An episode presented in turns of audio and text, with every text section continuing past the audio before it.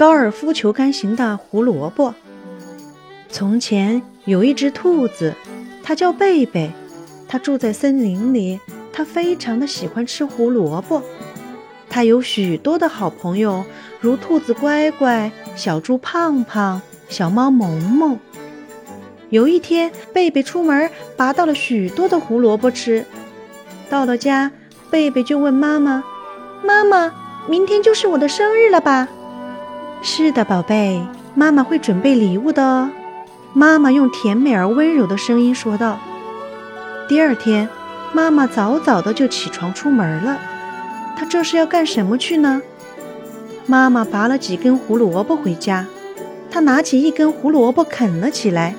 她啃啊啃，啃成了一根高尔夫球杆形。这时，贝贝出来了，看到妈妈手中的胡萝卜，问。这是我的吗，妈妈？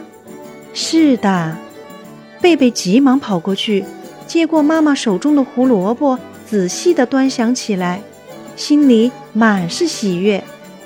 他跑到外面，告诉了他的小伙伴们。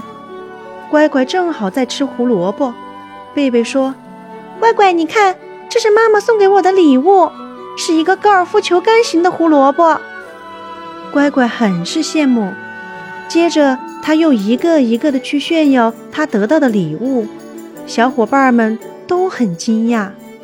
贝贝感觉到很满足，又跑回家里对妈妈说：“妈妈，我爱你。”